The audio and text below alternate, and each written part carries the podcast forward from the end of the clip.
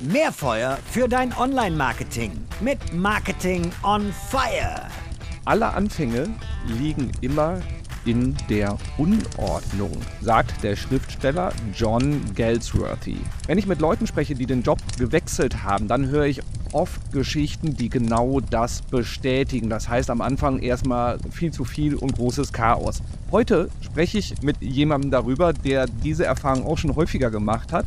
Und wir reden darüber, wie du trotzdem optimal startest, wenn du im Marketing einen neuen Job übernimmst.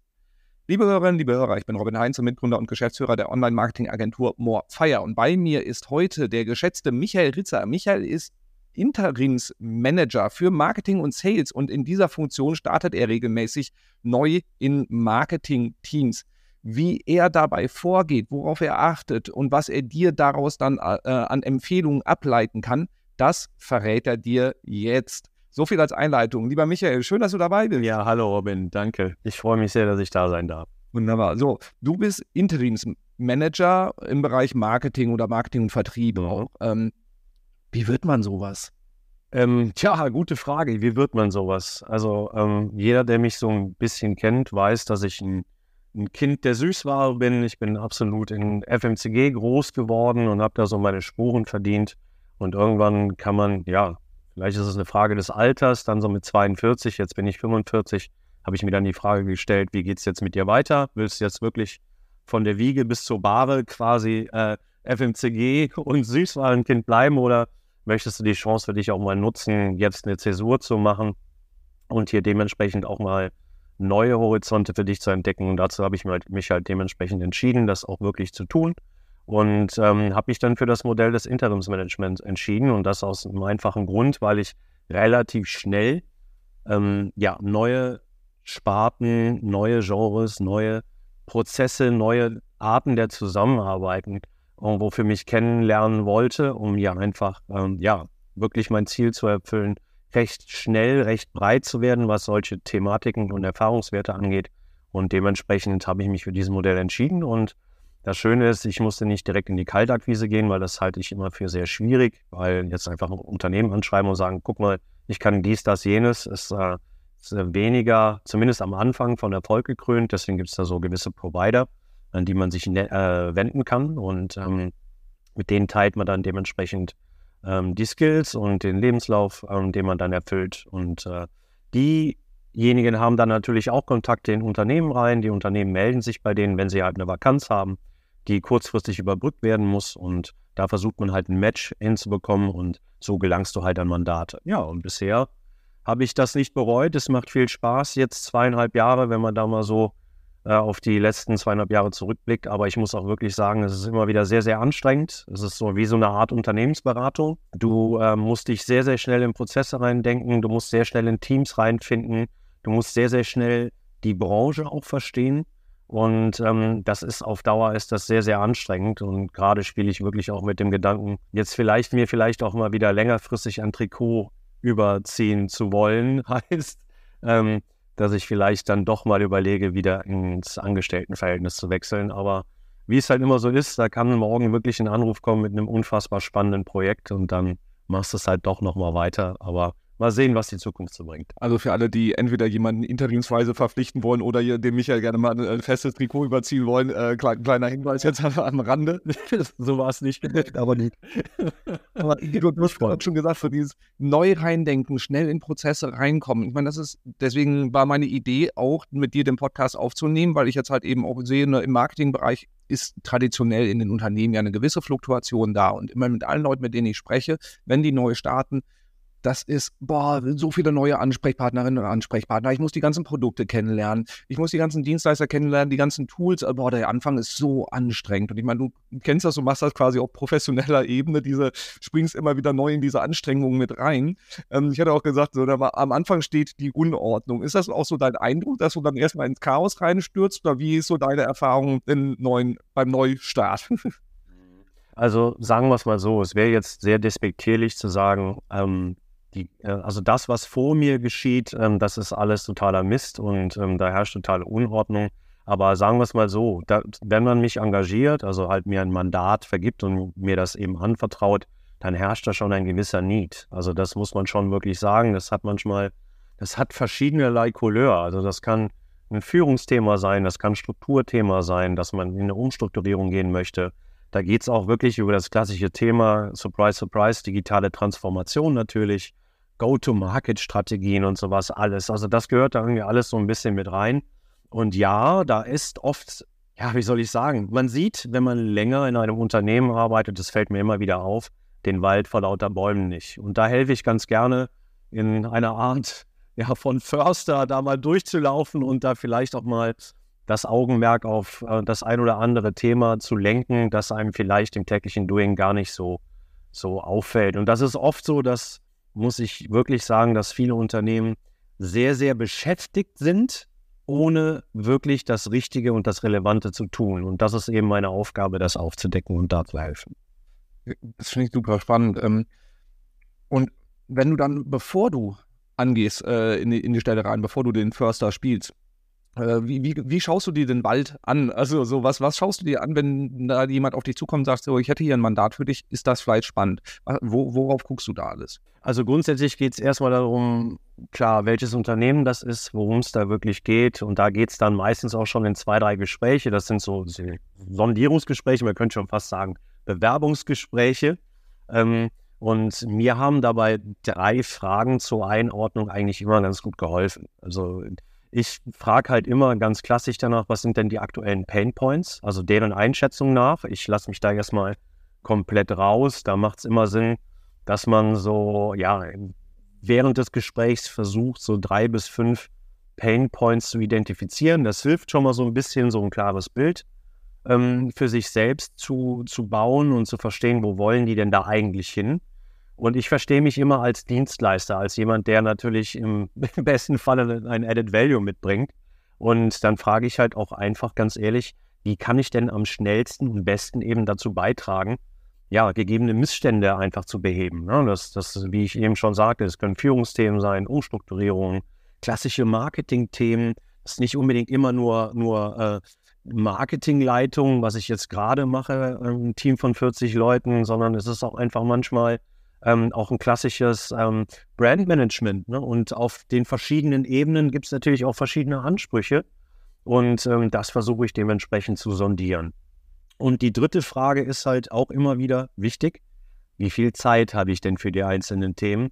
Und dann wird auch relativ schnell klar, ob man sich da vielleicht ein bisschen zu sehr, ähm, ja, zu, zu große Wunder erhofft, die dann halt der Heilsbringer als Interimsmanager dann mitbringt oder ob man da vielleicht nochmal eine Portion Realismus einstreuen muss. Und das hilft eigentlich immer ganz gut, wenn man diese drei Fragen zu Anfang stellt, um das einfach mal für sich selbst einordnen zu können. Klare Zielsetzungen, Timings formulieren, was ich grundsätzlich immer für sinnvoll halte, egal ob im Interimsmanagement oder nicht, um halt hier das Erwartungsmanagement in die richtigen Bahnen zu leiten. Du hast jetzt gerade gesagt, so wie viel Zeit äh, habe ich für die Themen. Was ist denn so eine übliche Beauftragungszeit es kommt, oh, das geht. ja, ja, ich weiß, aber ich versuche trotzdem mal so einen Rahmen zu geben. Also grundsätzlich, ähm, glaube ich, ist so ein normales, also wenn man wirklich was bewirken möchte, dann machen schon mindestens drei Monate Sinn. Alles, was da drunter ist, ist halt wirklich nur, Hauptsache, wir haben irgendwie die Stelle besetzt. So habe ich zumindest gemerkt, weil bis man erstmal in den Prozessen drin ist und die Arbeitsabläufe verstanden hat, den Markt verstanden hat, dann sind auch ein, zwei Monate auch locker auch schon mal rum. Dann hat man zwar wie soll ich sagen, da ist man sehr operativ unterwegs, das kann man machen. Aber wenn man wirklich strategisch denken will und da halt wirklich einen Turnaround schaffen will, dann brauchst du mehr Zeit. Also ich nehme immer sehr gerne Mandate an, die über, über drei Monate laufen, darüber hinaus. Also ich bin gerade in einem Mandat, was jetzt schon im neunten Monat ist. Und da hast du natürlich einen ganz anderen Ansatz. Aber ich glaube, so normal ist so drei bis sechs Monate. Du hast gerade auch schon so das Thema strategisch angesprochen. Also wenn du strategisch was bewirken willst, was sind so die strategischen Eckpfeiler, ähm, die du dir anschaust, bevor du dann loslegst? Weil ich vermute, es ist ja auch so, ne, du, du äh, verhandelst über das Mandat, dann einigt man sich und dann fängst du ja auch schon an zu arbeiten, fängst du ein bisschen an zu recherchieren, um dir ein Bild zu machen. Was sind da so aus, aus strategischer Perspektive die Themen, die du dir anschaust? Ja, grundsätzlich ist das halt so, bevor ich darauf antworte, musst du natürlich auch immer wissen äh, oder was man sich mit Sicherheit vorstellen kann. Als Interimer bist du halt auch immer von einer gesunden Portion Skepsis ähm, begleitet, sagen wir es mal so. Wenn du neu anfängst auf eine Festanstellung, dann sagen sie, okay, derjenige oder diejenige ist länger da, aber als Interimer bist du irgendwie immer der Neue alle wissen, dass du nur eine gewisse begrenzte Zeit da bist und das heißt, dass du auch erstmal immer sehr, sehr kritisch und vielleicht auch wirklich mit einer Spur Skepsis beäugt wirst. Und da ist schon wirklich Fingerspitzengefühl gefragt. Also im Umgang mit deinen Peers, mit deinen Vorgesetzten und natürlich auch mit den jeweiligen Teams, die man dann, wenn es denn das Mandat erfragt, ähm, dass man hier auch wirklich führen soll. Und ähm, da ist es schon sehr, sehr sinnvoll, sich ein bisschen Branchenexpertise aufzubauen und äh, anstatt da jetzt hier mit Kaffee und guter Laune in die ersten Meetings reinzugehen, weil ähm, dann bekommt auch wirklich das Gespräch eine ganz andere Flughöhe und vor allen Dingen auch die Vertrauensbasis ist dann auch direkt eine ganz andere. Und wie ich das mache, das ist ganz klassische Marktanalyse. Ich schaue mir die Branche an, ich schaue mir, wenn es irgendwie geht, Unternehmenszahlen an, Markenanalyse, Produktanalyse, was, geht, was, was bringen sie denn überhaupt an den Markt, also ob es ein Produkt ist oder eine Dienstleistung. Dann versuche ich für mich selbst so eine, ja, so eine klassische SWOT-Analyse zu machen, wie ich das aus meinem persönlichen Empfinden auch ganz gerne immer dieses Customer-Centric Thinking vorne angesetzt, also dass ich versuche, vom Kunden eher zu denken, weniger vom Unternehmen. Markttrends, wie ist der Digitalisierungsgrad, was kann ich eventuell schon verstehen, was es für Strukturen gibt? Und vor allen Dingen klar, was machen sie aktuell für Kommunikation, welche Kanäle, was für Kampagnen werden gerade gefahren, mehr oder weniger erfolgreich. Ich schaue mir Comments an, wenn es halt wirklich auf über digitales Marketing geht, YouTube und so weiter. Und ja, das ist immer ein bisschen Vorleistung, wenn es das irgendwie ähm, ermöglicht, also wirklich so wie so eine Art kleines Screening zu machen, aber das ist schon wichtig. Und das würde ich auch jedem raten, der sich fürs Interimsmanagement entscheidet, als auch natürlich für diejenigen, die einen neuen Job äh, starten. Ich glaube, während des Vorstellungsgesprächs hat man da mit Sicherheit schon ein bisschen mit überzeugen können, aber sich da schon mal reinzuarbeiten und da so ein gewisses Commitment zu zeigen, das halte ich immer für sehr, sehr, sehr weise. Ja, ich, ich glaube, du, du hast ja gerade auch angesprochen, dieser Transfer, auch wenn du eine feste Stelle irgendwo mit, mit Führungsverantwortung im Marketing übernimmst, da schon mal Branchenexpertise sich anzueignen, dass ähm, ich glaube, dieses kritische Beugen, das kennt wahrscheinlich jede Führungskraft, die irgendwo neu startet, dass die Leute erstmal gucken, so wie früher in der Schule, wenn da irgendwie ein neuer Lehrer kommt, da wird erstmal ein bisschen ausgetestet. Ähm, und ich, ich kann mir gut vorstellen, dass das halt an anderer Stelle auch regelmäßig passiert. Und da einfach zu sagen, so, ich, ich habe mich schon mal mit dem Markt beschäftigt. Ähm, so schaue ich auf das Unternehmen, ohne irgendwie den, äh, den, den Besserwisser dann zu spielen ist, glaube ich, ein sehr, sehr smarter Weg, um auch das Vertrauen von den Leuten drumherum, von den Peers, wie du es gesagt hast, halt eben auch zu gewinnen. Ja, also erwartet halt auch keiner, wenn du zumindest neu in der Branche bist, ähm, dass du jetzt hier absolutes, äh, wie soll ich es nennen, alter Haudegen bist und die Branche aus dem FF kennst. Aber ich denke mal nicht, dass das jemand von, von irgendwem verlangt. Ansonsten ist es für mich eine sehr, sehr seltsame Erwartungshaltung von Unternehmen oder von Mitarbeitern. Aber wenn man sich zumindest damit auseinandergesetzt hat und was ich immer merke, was immer sehr, sehr gut ist, die eigene Wahrnehmung mitzuteilen. Ich nehme wahr, wie es in meinen Augen irgendwie ist. Und das ist weniger wertend und damit macht man sich weniger angreifbar, sondern über deine eigene Meinung oder deine eigene Wahrnehmung kann man sich ja schlecht angreifbar machen. Es ist halt so. Und verbessere mich gerne, wenn es falsch ist. Diese Offenheit muss man oder sollte man zumindest immer zeigen.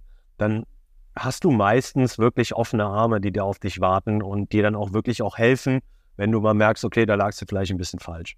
Ja, ich glaube, das ist auch so eine Frage, die ich mir auch gestellt habe, ist, wir haben oft mit Unternehmensberatung auch zu tun in Unternehmen, ähm, was ich an vielen Stellen sehr schätze, weil sie halt eben sehr strukturiert vorgehen, Methodenkompetenz haben, aber wir merken halt eben auch, dass auf Seiten der Marketingteams ähm, dann in den Unternehmen die Unternehmensberater oft so als Besserwisser wahrgenommen werden, weil sie einfach reinkommen mit ihrer Schablone und die dann da drüber legen, manchmal gefühlt. So, wie verhindere ich das? Also, ich glaube, so dieses, was du jetzt sagst, so dieses Correct me if I'm wrong, so, ne, ähm, ich, ich gehe da ganz vorsichtig erstmal mit rein. Hast du da sonst noch Tipps, wie man, wenn man auch als neue Marketing-Führungskraft, Sales-Führungskraft und wo reinkommt, nicht als Besserwisser abgestempelt wird? Das ist eigentlich relativ einfach mit einem Wort zu erklären. Zuhören.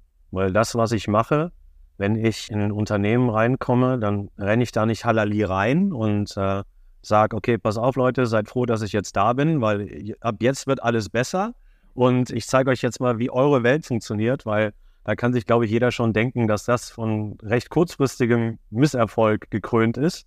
Ähm, nee, das ist wirklich äh, Scherz beiseite. Ähm, einfach wirklich Raum für Menschen geben, Raum für Mitarbeiter geben, Raum für Peers geben, Vorgesetzte geben und das machst du meistens, indem du halt das Wertvollste, was du hast, schenkst und das ist Zeit. Und am besten Zeit allein. Das heißt, so wie ich das meistens mache, ist ähm, mir eine grobe Struktur aufzubauen. Wenn du Glück hast, bekommst du mal ein Organigramm, wo du einfach mal siehst, okay, was sind so deine Peers, wer sind denn die Mitarbeiter in deinem Team, gerade so wie jetzt zum Beispiel, ist ein Team von 40 äh, Mitarbeitenden, das ich äh, äh, führen durfte oder darf immer noch in vier Divisions und da hast du Teamleads, da hast du verschiedene Disziplinen in den einzelnen Divisions drin und das hast du ja nicht einfach von heute auf morgen so drauf. Und das versuche ich mir so zu strukturieren, was für mich so die, die Säulen sind, erstmal so die tragenden Säulen. Und dann versuche ich, ähm, das so ein bisschen runter zu kaskadieren. Das priorisiere ich dann. Und dann versuche ich da in Einzelgespräche zu gehen und dann halt wirklich auch den Menschen erstmal Raum zu geben, weniger von dir selbst zu erzählen, sondern einfach mal zuzuhören, was sind deren persönliche Painpoints, weil deren persönliche Painpoints sind oft nicht die gleichen Painpoints, die das Unternehmen oder der dich eingestellt hat, ähm, definiert hat. Und da einfach mal zu gucken, gibt es da eventuell ähm, ja, Redundanzen drin, die vielleicht auffällig sind? Ähm, gibt es da spezielle Themen, auf die man achten soll? Und das schreibe ich mir dann meistens irgendwie auf, ähm, mache mir da einzelne Notizen zu einzelnen Mitarbeitern. Jetzt bitte nicht so Stasi-like, sondern für mich einfach wirklich ähm, besser zu verstehen, wie funktioniert das Unternehmen, ähm, worauf kommst du an und was sind so die Pain Points generell und was sind so die Pain Points in den einzelnen Abteilungen oder Mitarbeitern. Und dann bekommst du relativ schnell dann Zugriff zu. Und das lässt, also zumindest mich hat es bisher hoffentlich, zumindest hat es mir noch keiner gesagt, nicht so darstellen lassen, dass ich jetzt hier besser wissend bin, sondern einfach zuhören, Menschen Raum geben. Ich glaube, da lernt man sehr, sehr viel und dann hat man auch wirklich die Möglichkeit, das zu verstehen, was da los ist. Und dann kommt es darauf an, deine Perspektive und auch vor allen Dingen deine Expertise dann auf die Straße zu bringen. Ja, du hast gerade gesagt, viele Einzelgespräche. Ähm, jetzt stelle ich mir die Frage, so du, du startest mal, also äh, ein Acht-Stunden-Tag ist, wenn du neu startest, glaube ich, relativ unrealistisch. Ähm, Wenig. Ja, selten. Pack ich nochmal noch zwei Stunden drauf, also du hast zehn Stunden am Tag, sagen wir mal. Wie, wie teilst du die Zeit ein? Wie viel davon geht in Gespräche mit dem Team, mit den Peers, den äh, Mitarbeitenden, so Einzelgespräche, Gruppengespräche. Wie viel Zeit geht darauf, sich in die Themen reinzuarbeiten, in Prozesse, Strukturen, Sachen sich durchzulesen etc.? Wie, gewichtest du das? Ah, ich gewichte schon das persönliche Gespräch als, ich würde mal sagen, 70, 30, wenn, wenn du es schaffst. Also es sind immer von Mandat zu Mandat unterschiedlich. 70 äh, Prozent ähm, wirklich Mitarbeitergespräche und dann 30 Prozent halt wirklich sich einlesen, und sich mit Tools auseinandersetzen, erste Zahlen.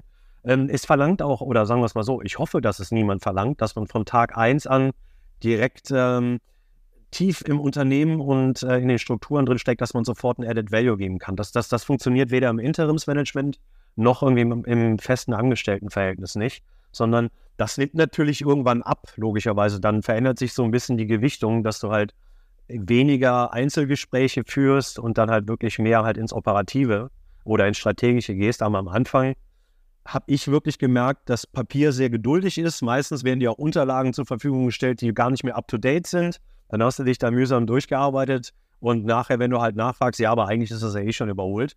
Also ich finde immer am Anfang machen Gespräche in, also quasi der Direct Contact ähm, bringen für alle am, am schnellsten was und am, am meisten was, weil ähm, dann hast du auch die Möglichkeit, auch relativ schnell in diese Prozesse und auch in diese Denke reinzukommen. Also weil Papier kannst du auch wirklich auch interpretieren, wie du magst. Und du hast jetzt auch gerade schon gesagt, du hast viele Notizen in Gesprächen mit den Leuten. Machst du dir auch irgendwie so einen kompletten eigenen Plan über das Unternehmen? Also wer sind die, was sind die Kennzahlen, um die ich mich kümmern muss? Ähm, wer sind Tools, Partner, Agenturen etc.? Also ma, machst du dir eine strukturierte Übersicht oder bekommst du sowas dann auch häufiger zur Verfügung gestellt? ja, das wäre toll, ja. ähm, nee, leider nicht. es wäre schön, wenn das so wäre, also wie so eine Art Playbook oder sowas. Nee, das, das gibt es leider nicht. Also zumindest ist es mir bisher noch nicht untergekommen. Ähm, das ist alles deine Eigenleistung. Ne? Das ist äh, letzten Endes ist es immer sehr sinnvoll, sich zu versuchen, da eine Struktur aufzubauen. Ja, das ist das, was ich eben meinte. Organigramme, die hat meistens jeder. Das hilft schon mal ungemein und dann sich halt wirklich zu, ähm, dazu zu bauen, ähm, also eben in den Mitarbeitergesprächen, da kommt sehr, sehr viel raus. Mit wem arbeiten wir zusammen? Wer arbeitet mit welchen externen zusammen? Welche Tools nutzen sie denn? Dann lässt du sie diese Tools natürlich auch zeigen. Und dann verstehst du relativ schnell, wer arbeitet mit wem über welches Tool. Und dann kriegst du relativ schnell einen Überblick. Aber ja, manchmal, wenn es zu komplex ist, mache ich mir wirklich eine Übersicht. Das sind die Tools, da, da, da. Und der und der arbeitet damit und das sind die externen Agenturen, das sind die Druckereien oder wie auch immer. Ähm, das ist äh, immer sehr, sehr hilfreich, weil dann kommst du schnell, schnell rein. Ansonsten hast du, glaube ich, so schnell auch gar keine Chance, dir da einen Überblick zu schaffen. Das ist schon sinnvoll, das mal festzuhalten, ja. Ja, ähm, wir, wir haben selber für uns auch, weil wir das festgestellt haben, dass viele Leute, die den Job wechseln, erstmal vor diesem Riesenberg an Informationen stehen, haben wir auch mal so eine Checkliste aufgebaut, also eine, so eine Excel-Tabelle. Also liebe Hörerinnen, liebe Hörer, wenn du da mal Interesse dran hast, wenn du gerade den Job gewechselt hast, mal dir einen Überblick zu verschaffen oder drüber nachdenkst, den Job zu wechseln, äh, schreib mich einfach an, äh, kann, ich, kann ich dir gerne mal zur äh, Verfügung stellen. Und äh, in, insofern, glaub, ja, glaube ich, ist das so ein ganz wichtiger Punkt, weil man einfach sonst in dieser Flut an Informationen auch untergeht. Und ich hatte gerade auch das Thema Kennzahlen schon mal irgendwie angeschnitten. Was sind so die Zahlen, auf die du als erstes schaust? Wie holst du dir die? Werden die dir auch sofort hingelegt oder musst du da auch immer erstmal nachgraben, bitten, bitten und betteln, dass du Zahlen zur Verfügung gestellt kriegst? Wie sieht das aus? Hm, rate mal. ja, also nee, das ist halt genauso. Du musst halt gucken, dass du, das ist halt auch das, was von dir verlangt wird. Und ich finde auch so, ähm, wenn du als Interim unterwegs bist, beziehungsweise auch eine gewisse Führungskraft, dann hast du auch einen gewissen Grad der Eigenverantwortung, dass du dir halt, das ist eine Hohlschuld. Ne? Da kannst du nicht erwarten, dass das jemand ähm, dir da, wie soll ich sagen, mundgerecht auf den Tisch legt am ersten Tag, sondern das musst du dir meistens selbst holen. Vor allen Dingen, da ist auch dieses Thema Skepsis und Vertrauen, gerade am Anfang. Die Leute kennen dich nicht, das sind schon sensible Daten, die dann da mit dir geteilt werden sollen. Und dass da jetzt nicht jeder direkt ähm, äh, Tor und Tür halt weit offen stehen haben, dass du dir alles anschauen kannst, ähm, da musst du schon Leute davon überzeugen, dass sie das mit dir teilen. Und was für Kennzahlen ich mir anschaue, kommt halt so ein bisschen darauf an. Beschränken wir uns jetzt gerade mal auf ähm, das Marketing. Also da kommt es auch so ein bisschen darauf an, welchen Grad von Business Intelligence die, die jeweiligen Unternehmen halt auch wirklich haben. Ne? Äh, das ist oft überraschend, dass es in gewisser Weise Art, also eine gewisse Art von, von Management-Dashboards gibt für Marketingzahlen, ähm, das aber oft auch gar nicht so wirklich genutzt wird. Ne? Also das äh, hat was klassische Marketing-Kennzahlen zu tun, also wie zum Beispiel, äh, keine Ahnung, ähm, Cost of Acquisition, Customer Lifetime Value, den klassischen und äh, äh, immer natürlich wichtigen äh, ROAS, also Return on Ad Spends, Return on Marketing Invest, das ist halt schon wichtig, sich das anzuschauen. Ähm, ja, Lead Conversion Rates und natürlich deren Qualität. Was sind es, MQLs oder SQLs? Äh, wie ist denn da die Conversion Rate? Und natürlich, was für mich immer sehr, sehr hilfreich ist, um da relativ schnell äh, zu verstehen, was da eigentlich los ist, die Conversion Rate nach Marketingkanälen. Das hilft mir eigentlich immer ganz gut zu schauen, wo kommen die Leads denn her, wo kommen die Conversions denn her.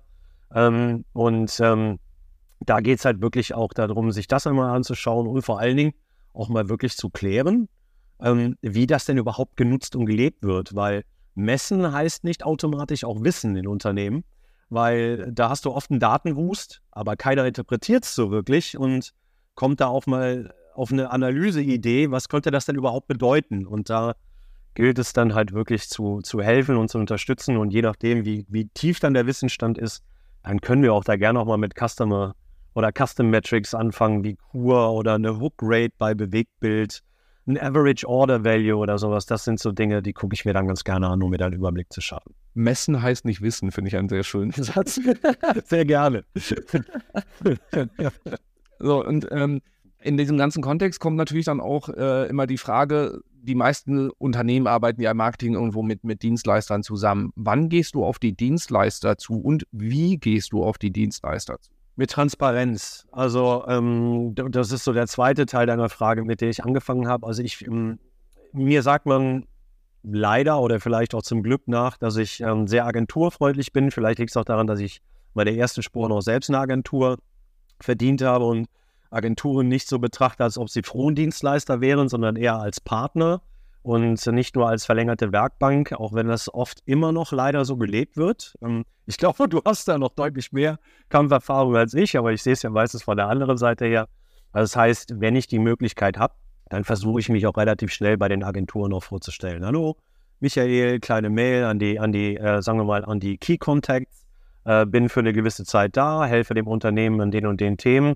Und ähm, da baut sich dann relativ schnell dann auch eine, eine, eine, gewisse Vertrauensbasis oder Kontaktbasis auf. Das ist eigentlich immer recht schön. Aber das ist auch ein bisschen unterschiedlich, wie so ein Unternehmen das lebt. Also Oft erfährst du am Anfang gar nicht, dass es da externe ähm, Kontakte zu gibt. Und da geht es halt wieder, Thema Hohlschuld. Das musst du dann erfragen und versuchen, wo kommen denn herauszufinden, wo kommen denn überhaupt diese Informationen her. Und dann versuche ich diese dann auch relativ schnell zu kontaktieren.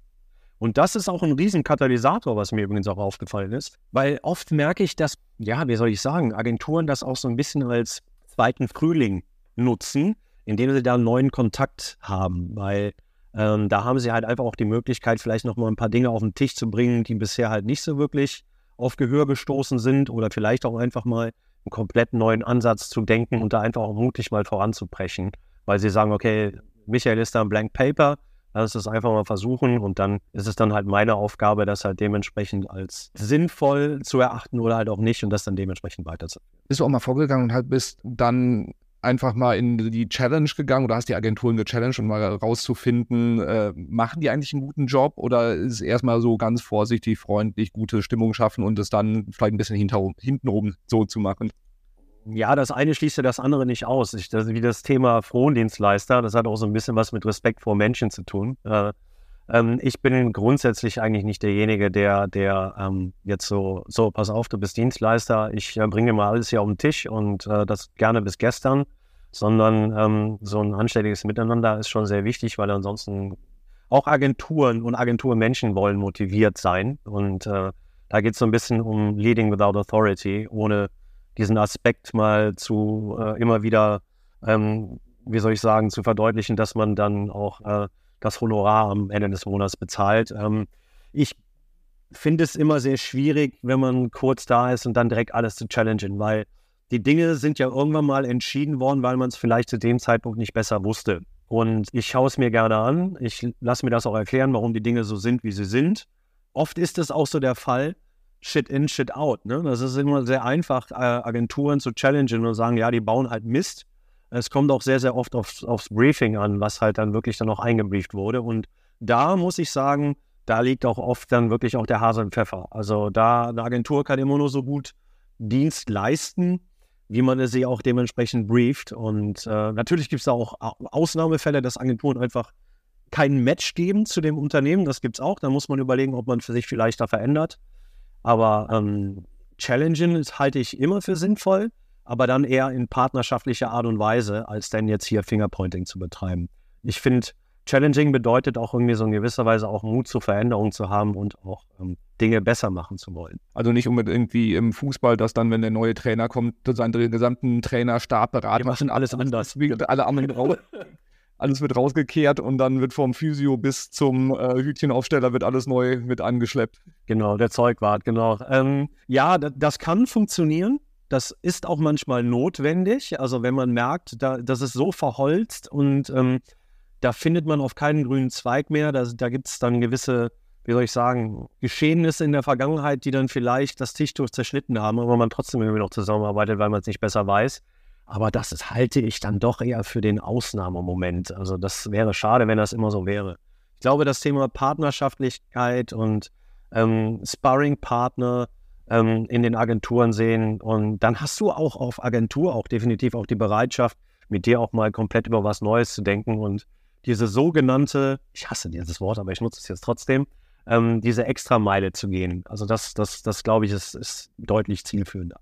Äh, sitze ich auf der Agenturseite, habe ich auch häufig die Situation oder regelmäßig, dass zum Beispiel eine neue Marketingleiterin, neue Marketingleiter meistens eher fest als interimsweise reinkommt. Was empfiehlst du mir als Agentur, wie ich bestmöglich dann ähm, auf dich zugehe, wenn du da als Neuer dich vorstellst? Das ist eine gute Frage. Ich würde sagen, so wie es in den Wald hinein so wie du in den Wald hineinrufst, so schallt es auch hinaus. Also das ist ja, ich drehe das jetzt mal rum. Wenn ich irgendwo reingehe und stelle mich hin als den Größten und ich erkläre euch, wie die Welt funktioniert, dann, dann stößt du erstmal auf Ablehnung und auf vielleicht sogar nicht große Sympathie. Und das gilt, finde ich, für Agenturen auch. Also wenn ich da hinkomme und präsentiere mich jetzt erstmal, ja, ihr müsst das sowieso alles anders machen und gut, dass du da bist ich glaube, da würde ich selbst erstmal sehr, sehr stutzig werden. Und das ist wieder so dieses Thema Partnerschaftlichkeit. Ich würde wahrscheinlich erstmal relativ modest rangehen, ähm, sagen, pass auf, das haben wir bisher so und so gemacht, das hat die und die Ergebnisse gebracht. Aber schau mal, wenn wir es so und so machen, wäre vielleicht eine Chance, mal die Dinge nochmal neu zu überdenken und vielleicht aus, ähm, wie, soll, wie sagt man immer so schön, das Gute ist der, ist der Feind des Besseren, dass man vielleicht ähm, hier äh, gemeinsam bessere Wege und bessere Outcomes erreichen kann. Ich glaube, das ist deutlich zielführender, indem man da wirklich auch die, die Hand reicht, anstatt da Fingerpointing zu betreiben, äh, wie scheiße man doch eigentlich gerade unterwegs ist. Finde ich einen super Punkt. Also die Agentur, wenn, wenn sie sagt, äh, ja, wir würden wir eh alles besser machen, wahrscheinlich tatsächlich, glaube ich, stimme ich dir zu, kein super smarter Move. Ähm, und jetzt nehmen wir auch nochmal eine äh, nächste Perspektive ein. Und zwar die operative Ebene. Das heißt, da kommt ein neuer Marketingleiter, sei es interimsmäßig, sei es ähm, fest. Wie sollen die am besten auf dich zugehen? Also kritisch beäugen, so wie den neuen Lehrer. Ähm, oder äh, was, was ist so deine, deine Wunschvorstellung, beziehungsweise wo hast du sehr, sehr gute Erfahrungen mitgemacht? Ich hatte ja anfangs auch was von Skepsis und Vertrauen gesagt. Ähm, also ich, ich denke gerade, egal ob jetzt fest oder als Interim, sollte man heutzutage Führung als Servant Leadership verstehen. Und das ist auch so ein Prinzip, was ich irgendwie ganz gerne auch für mich nutze. Ich möchte keinen Micromanager haben, der mich komplett kontrolliert. Ich möchte niemanden haben, der mir überhaupt gar keine Führung gibt, sondern es geht halt wirklich darum, in den einzelnen Gesprächen herauszufinden, auch, was sind das überhaupt für Menschen? Also wenn du 40 Individuen da hast, dann sind die auch sehr unterschiedlich. Der eine ist vielleicht ein bisschen extrovertierter, der andere ist vielleicht ein bisschen introvertierter. Ähm, die kommen, die trauen sich eher wirklich auf dich zuzugehen. Also je nachdem, was du für eine Position hast, wenn du halt zum, zum C-Level gehörst, dann merkst du halt wirklich, ähm, dass Menschen manchmal äußersten Respekt haben, warum auch immer, dein Büro zu, in dein Büro zu treten und das Gespräch zu dir zu suchen. Das ist also, ich bin, ich weiß, ich benutze dieses, diesen Begriff heute sehr, sehr oft, Thema Hohlschuld. Du kannst nicht von jedem Mitarbeiter, der vielleicht sehr, sehr wichtig ist, verlangen, dass, dass der äh, oder sie halt freiwillig zu dir ins Büro kommt. Ne? Also gerade, das ist so meine Erfahrung, gerade so die Stillen, also die so im Hintergrund arbeiten, die überhaupt nicht auffallen wollen, ähm, überhaupt nicht vorne Front Row haben wollen im Konzert, sondern lieber hinten stehen und die Musik genießen, das sind oft diejenigen, die sich das nicht trauen. Und das ist auch dann wieder mein Verständnis von Führung, das zu erkennen und dementsprechend auf diejenigen auch proaktiv zuzugehen. Ähm, ich persönlich finde es natürlich immer toll, wenn jemand auf mich zukommt und meint, proaktiv, pass auf, du bist hier gerade neu. Das sind so Themen, ich glaube, das könnte dich interessieren. Ähm, das sind die Tools, mit denen wir arbeiten. Das ist so mal so der erste Streuplan oder Redaktionsplan für die nächste Saison oder wie auch immer, für die nächsten Kampagnen. Das sind mal so die ersten Zahlen. Das finde ich immer toll, wenn man so auf mich zukommt, aber das ist selten der Fall. Das machten meistens Teamleads, wenn du sie dann hast. Aber so Mitarbeiter, das kannst du wirklich an einer Hand abzählen, die das wirklich tun. Und ich halte es immer für sehr wichtig, dass halt Führende definitiv nicht Marketing aus dem Elfenbeinturm heraus machen, sondern halt auch wirklich diese Bodenhaftung nicht verlieren und sich auch nicht zu schade sind, mal gemeinsam, weiß ich nicht, ein Display, ein Karton zu, zu überdenken, ob das jetzt eine, eine B-Welle oder E-Welle sein soll, aufgrund der Stabilität oder sich mal einen Kampagnenplan anschaut im Facebook Business Manager. Ich glaube, damit schaffst du sehr, sehr schnell Nähe und das ist wieder ein Geben und Nehmen. Und da kommt es wieder aufs Fingerspitzengefühl an, ähm, ob du dich wirklich abgeholt fühlst, weit genug informiert fühlst, dass du deinen Job erledigen kannst. Und wenn das nicht so ist, musst du halt wieder, jeder seines eigenes Glückes Schmied, äh, dieses eben in die Hand nehmen und auf die Mitarbeiter zugehen. Dass jeder auf dich zukommt, halte ich für schwierig. Ja, aber dann um, umgedreht die Empfehlung, wir haben ja auch viele Hörerinnen und Hörer, die eher operativ unterwegs sind. Ähm, wenn die neue Führungskraft reinkommt, ruhig auch trauen, auf die Leute zugehen, auch relevanten Input geben. Es geht nicht darum, sich irgendwie anzubiedern, dass das so aussieht, als würde man sich einschleimen oder sowas, sondern einfach hilf der Führungskraft, dass sie schnell einen guten Job machen kann, weil du profitierst ja im unterm Strich auch davon. Also je, je besser dein Head of Marketing oder wie der Titel auch immer sein mag, äh, arbeiten kann, desto besser kannst du auch deinen Job machen, wenn alles gut läuft. Absolut. Also das ist ja gerade so Jüngere, ähm, die sich, die denken so, ja, ich bin jetzt hier so in der Nahrungskette noch ganz hinten. Nee, im Gegenteil. Also ich, zum Beispiel im aktuellen Projekt habe ich äh, gerade einem Azubi den, den Lead dazu gegeben, einfach mal eine Content-Strategie für YouTube zu bauen. Ne? Und auf einmal also ich pfeife so ein bisschen auf Titel, was das angeht. Es kommt so ein bisschen auf die Attitude an und halt auch wirklich auf das, was, was Menschen wirklich in dem Unternehmen bewegen wollen, sich weiterentwickeln wollen. Und manchmal auch diejenigen auch dahin zu schubsen, also quasi zu ihrem eigenen Glück, weil man sich das vielleicht gar nicht traut, weil man denkt, da sind noch ein paar vor mir. Man sollte da einfach versuchen, diese Courage zu haben. Habe ich früher auch nicht gehabt, aber jetzt, wo ich ja jetzt nochmal ein bisschen graues Haar an meinen Schläfen habe, würde ich das jedem empfehlen, das wirklich zu tun. Und ähm, ich glaube, jede gute Führungskraft ähm, wird da auch Zeit für finden. Und wenn nicht, dann würde ich das in gewisser Weise auch einfordern. Also kann ja sein, dass man gerade einen schlechten Moment äh, erwischt hat, aber dann kann man ja mal freundlich nachfragen, wann hättest du denn vielleicht mal dafür Zeit? Und da sollte jede Führungskraft zumindest mal ein Ohr für haben, wann man das denn mal einrichten kann. Also definitiv, nur Mut. Sehr schön. Das war ein äh, wahnsinnig spannender Einblick äh, für mich, wie du da vorgehst. Ich fasse mal zusammen, was ich mitgenommen habe. Also, ich hab, bin eingestiegen mit dem äh, Thema, dass, wenn man neu startet, äh, durchaus Unordnung vorherrschen kann. Ähm, das hast du bestätigt. Also in vielen Unternehmen ist es einfach so, dass wenn jemand Neues kommt, sei es interimsweise oder auch fest für eine Führungsaufgabe, dann liegt ja irgendwas vor, was geändert werden sollte. Und äh, in den Unternehmen ist auch die Situation, die sehen den Wald vor lauter Bäumen nicht und holen dann halt eben eine neue Förster, wird einen neuen Förster, um das Thema zu lösen. Ich habe mir dein Bild mal äh, geklaut.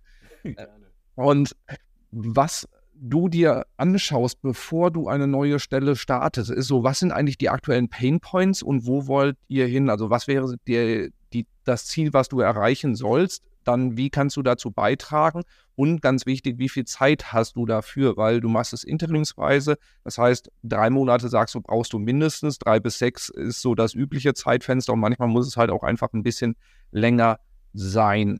Ähm, wie geht man am besten vor? Also bevor du in den Job startest, mach dich ein bisschen schlau über den Markt. Also äh, sammel ein bisschen Branchenexpertise ein, um die Branche zu verstehen und dadurch auch das Vertrauen von den Leuten zu gewinnen, dass du wirklich auch Bock auf das Thema hast. Ähm, mach, äh, äh verschaff den Überblick über den, den Markt, die Wettbewerber, die, die Produkte auch so eine SWOT-Analyse mal nach Bauchgefühl, nach eigener Einschätzung zu machen, sich mal auf den Stuhl des Kunden setzen und aus Kundenperspektive sich das Ganze mal anzuschauen, einzelne Kommunikationskanäle anschauen, wie werden die bespielt, welche werden bespielt und dann halt eben auch so dieses Thema Digitalisierungsgrad, wie weit ist das Unternehmen dann da? Und wenn du dann mit diesem Vorwissen, was du dir angeeignet hast, in den Job zu starten, nicht den Besserwisser raushängen lassen, sondern die eigene Wahrnehmung schildern, damit äh, die Leute verstehen, wie du drauf schaust, ohne die, äh, zu behaupten, man hätte jetzt irgendwie Weisheit gepachtet für sich. Und dazu ist auch entscheidend, um die Leute mitzunehmen und vor allem auch um schnell zu lernen, zuhören. Also du hast jetzt als, als äh, Ratio so gesagt, 70 Prozent am Anfang mit Menschen sprechen, Einzelgespräche zuhören, 30 Prozent dann eher dieses Operative, sich in Sachen einlesen, ähm, Zahlen wälzen etc., weil du über die Menschen am besten verstehst, wie ein Unternehmen eigentlich tickt und dir dann darüber Schritt für Schritt eine Gesamtübersicht über das gesamte Unternehmen zu machen, also wie sind sie im, im äh, Marketing aufgestellt, welche Schnittstellen gibt es, Agenturen, Tools etc. Plus Thema Zahlen, Daten, Fakten die CACs, die CLWs und die ROAS anschauen, also die Customer Acquisition Cost, Customer Lifetime Value, Return on Ad Spend, solche Kennzahlen, aber halt eben auch sowas wie eine Conversion Rate nach Marketingkanälen sich anschauen und auch einen Überblick verschaffen, wer schaut sich eigentlich welche Zahlen an und wie wird damit gearbeitet, weil ich zitiere dich, äh, lieber Michael, Messen heißt nicht Wissen. Äh, das heißt, wie wird mit äh, Zahlen, welche Zahlen werden generiert und wie wird eigentlich damit gearbeitet? Zusammenarbeit mit Agenturen und Partnern, Freelancern, wie auch immer, partnerschaftlich. Also das heißt, ähm, sich schnell bei den Key Contacts vorstellen und dann rausfinden, wie wird bisher gearbeitet, das vielleicht auch als ähm, Chance äh, nutzen, um einfach sagen wir, eingefahrene Strukturen in der Zusammenarbeit, ja, wieder, wieder mal ein bisschen äh, loszulösen und da eben zu gucken, ob man äh, nicht da noch viel mehr rausholen kann, weil so eine Zusammenarbeit kann sich halt auch einfach mal so ein bisschen wie so eine äh, alte Ehe irgendwann einspielen und wenn man da mal neues Feuer reinbringt, ist vielleicht auch gar nicht so verkehrt challengen auf eine charmante Art und Weise, also durchaus hinterfragen kritisch, was wie gemacht wird, aber jetzt nicht irgendwie auch da den Besserwisser raushängen lassen und äh, die, die Agenturen einfach mal äh, antanzen lassen, sondern einfach gucken, wie kann man mehr aus der Zusammenarbeit rausholen, aber natürlich auch hinterfragen, sind die Partner, die wir haben, die richtigen, die wir gerade brauchen, um, um das halt eben dann auch anzupacken. Und ähm, die, die gegenteilige Perspektive einzunehmen, wenn man als Agent auf Agenturseite sitzt und da einen neuen Ansprechpartner bekommt. Auch da dieses partnerschaftliche Suchen, ähm, Sachen auch gerne hinterfragen, aber da auch nicht äh, aus Agenturperspektive den Besserwisser spielen. Wenn ihr auf der operativen Ebene unterwegs seid und eine neue Führungskraft vor die Nase gesetzt bekommt, seid neugierig, geht auf die Leute zu, traut euch was, habt die Courage, ähm, auch, auch ähm, Themen anzusprechen, lernt die Person kennen und schaut, wie ihr am besten da dann perspektivisch zusammenarbeiten könnt. Ähm, wenn ihr eher auch stillere Vertreter seid, äh, wenn ich so richtig verstanden habe, dass ihr seid welche, die jemand wie der Michael sehr schätzt, weil sie oft auch viel Wissen in sich tragen, aber damit nicht unbedingt hausieren gehen, ähm, macht es doch bitte trotzdem. Also gebt euer Wissen preis, weil das ringt über eure Knappen. Genau. genau. So.